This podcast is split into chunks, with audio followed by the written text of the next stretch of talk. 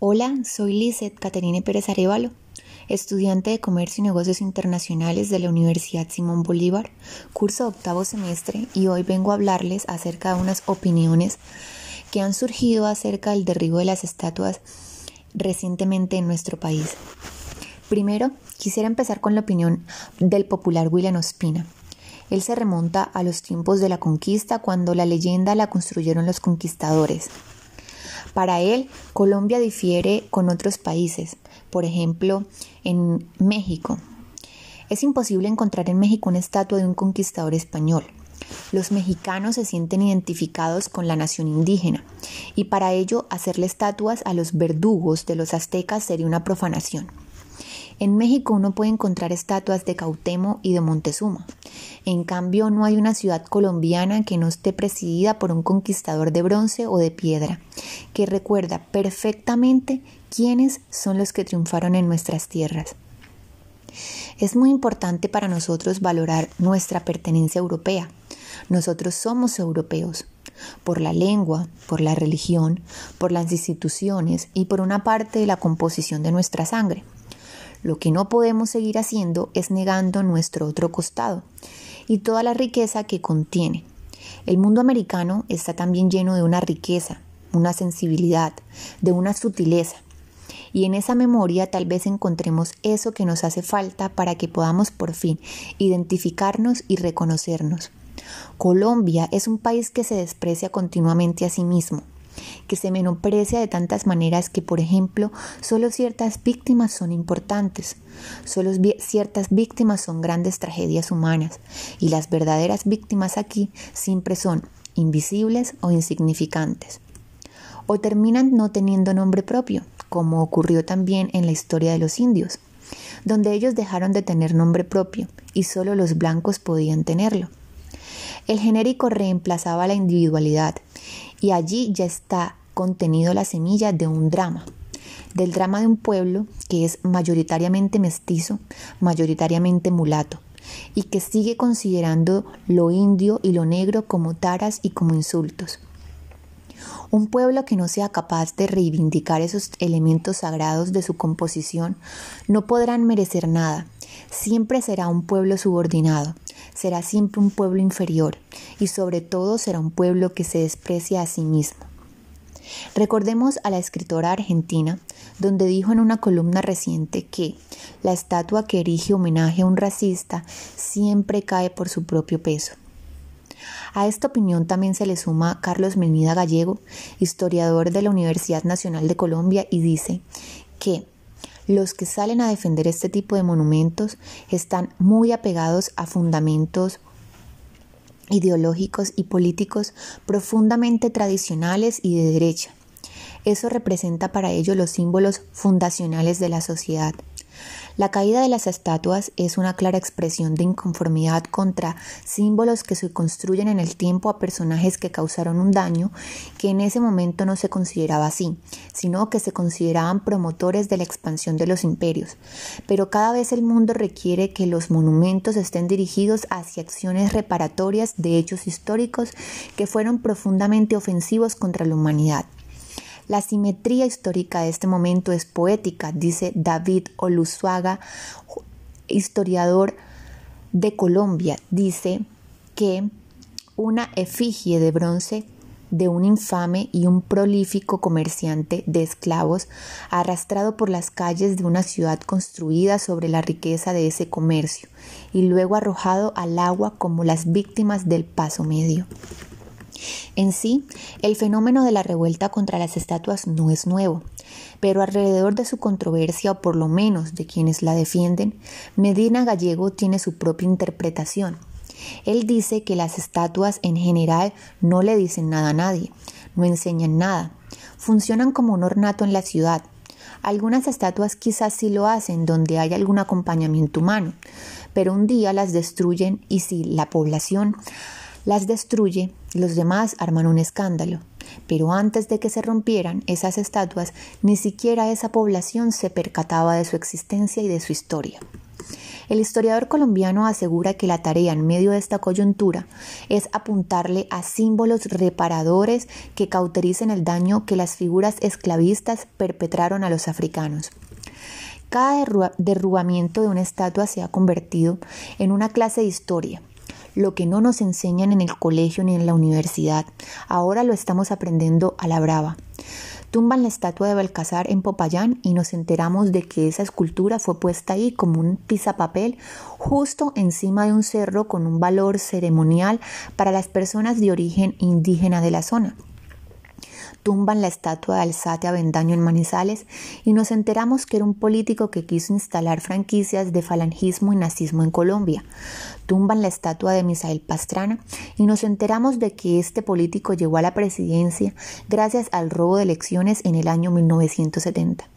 La plana de la historia, que no ha querido enmendar el Estado como, tarea de la Constitución de 1991, ahora la hacen grupos de personas donde se tumban estos monumentos que siguen casados con una versión vandálica de la memoria muy propia de unas élites y de una política corrupta de la Edad de Bronce. Esto lo dice Lucas Ospina, profesor de Historia de la Universidad de Arte de los Andes. Claramente, en este debate mediático que generan estos acontecimientos, hay personas que opinan totalmente lo contrario.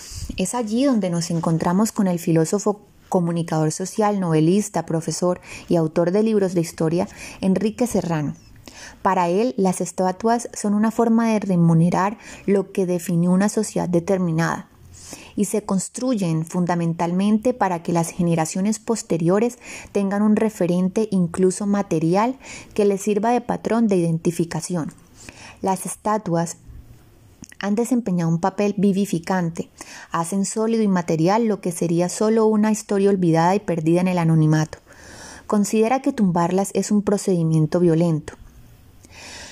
Pero en realidad esto se conserva por tan largo tiempo que forma una imagen inconsciente, una cadena de pertenencia y de posibilidades que se refleja en hombres, en leyendas, en historias, en un montón de expresiones que van más allá de la pura materialidad de la estatua.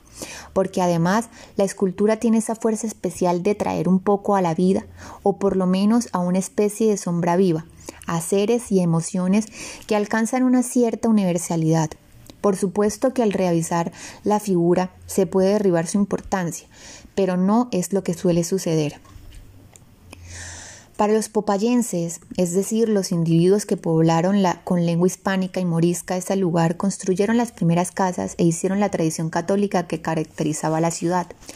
Belcazar se, se parece mucho más a los curas, a los conventos, a los claustros y a todas esas cosas, o por lo menos se remite mucho más a ellos, que a las comunidades indígenas originarias que estuvieron ahí, seminómadas casi todos.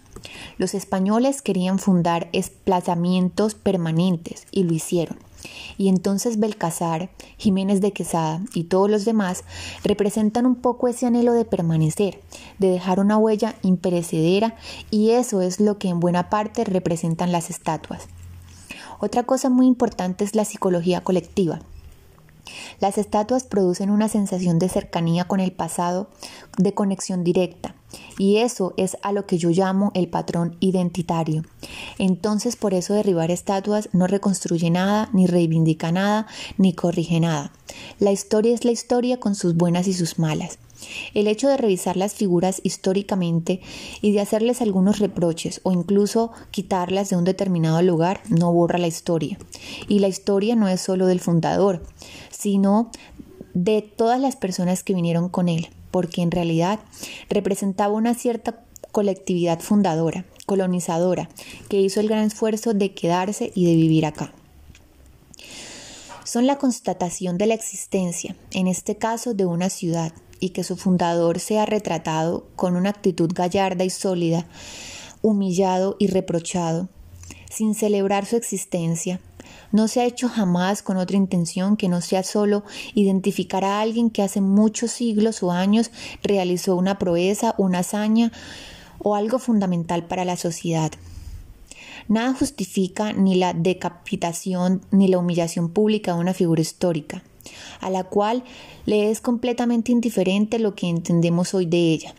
Pero lo que sí creo es que puede faltar exaltación de otros personajes. Probablemente los patrones de identificación para los grupos indígenas no son exactamente igual que el resto de la población. El problema es que la inmensa mayoría del país, el 98% o 99% es criollo. Somos más parecidos a los que vinieron que a los que estaban aquí. Nos identificamos mal con el caballo, con el penacho, con la espada, que con el traje indígena, con las plumas y con el bastón.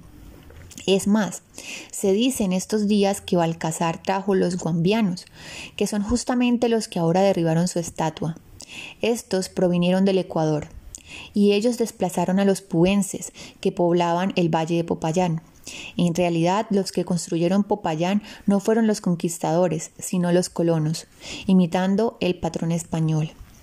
Es una laicidad fundamentalista y una patente de corso para una inoclasista mucho más institucional, en nombre de un secularismo un poco fanático y exagerado que desconoce lo que la gente ama, lo que la gente considera propio. Esto es una forma de violencia simbólica. Además, hay una población colombiana mayor de 50 años, relativamente grande, que creció con símbolos que le crearon pertenencia de una determinada manera y que no se siente bien abandonándolos y sería una violencia contra ellos que se les obligara a hacerlos, es decir, una guerra generacional, porque la laicidad radical y esta inoclasista contra los indígenas o imágenes históricas es de generación, es de personas en general menores de 40 años, a los que de 40 para arriba, incluso muchos de 30 para arriba, no se les ha ocurrido nunca semejante cosa. Y es aquí donde podemos mencionar la opinión de David Blick, un profesor de historia de la Universidad de Yale, experto en la guerra civil, en la reconstrucción y en estudios afroamericanos. Para él, derribar todos los monumentos del mundo no cambia necesariamente lo que ocurrió. Aún, la población está obligada a aprender ese pasado.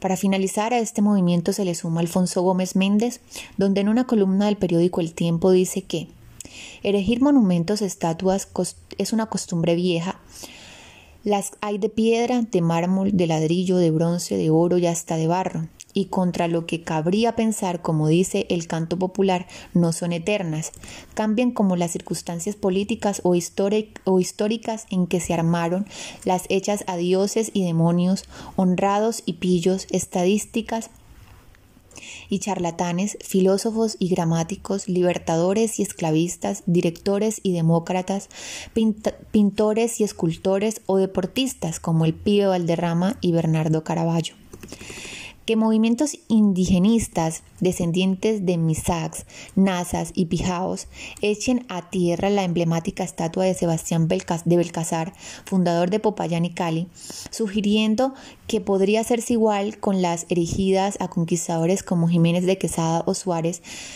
todos los, que, los cuales cometieron abusos contra los aborígenes, no es una novedad ni deberían alarmar hasta el punto de imitar al gobierno en el socorrido y fracasado ofrecimiento de recompensas para capturar a los autores.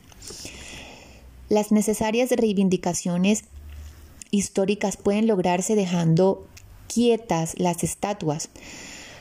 ¿Por qué no pensar en desnudar las de tantos personajillos vivos que no resistirían el juicio de verdad, justicia y reparación?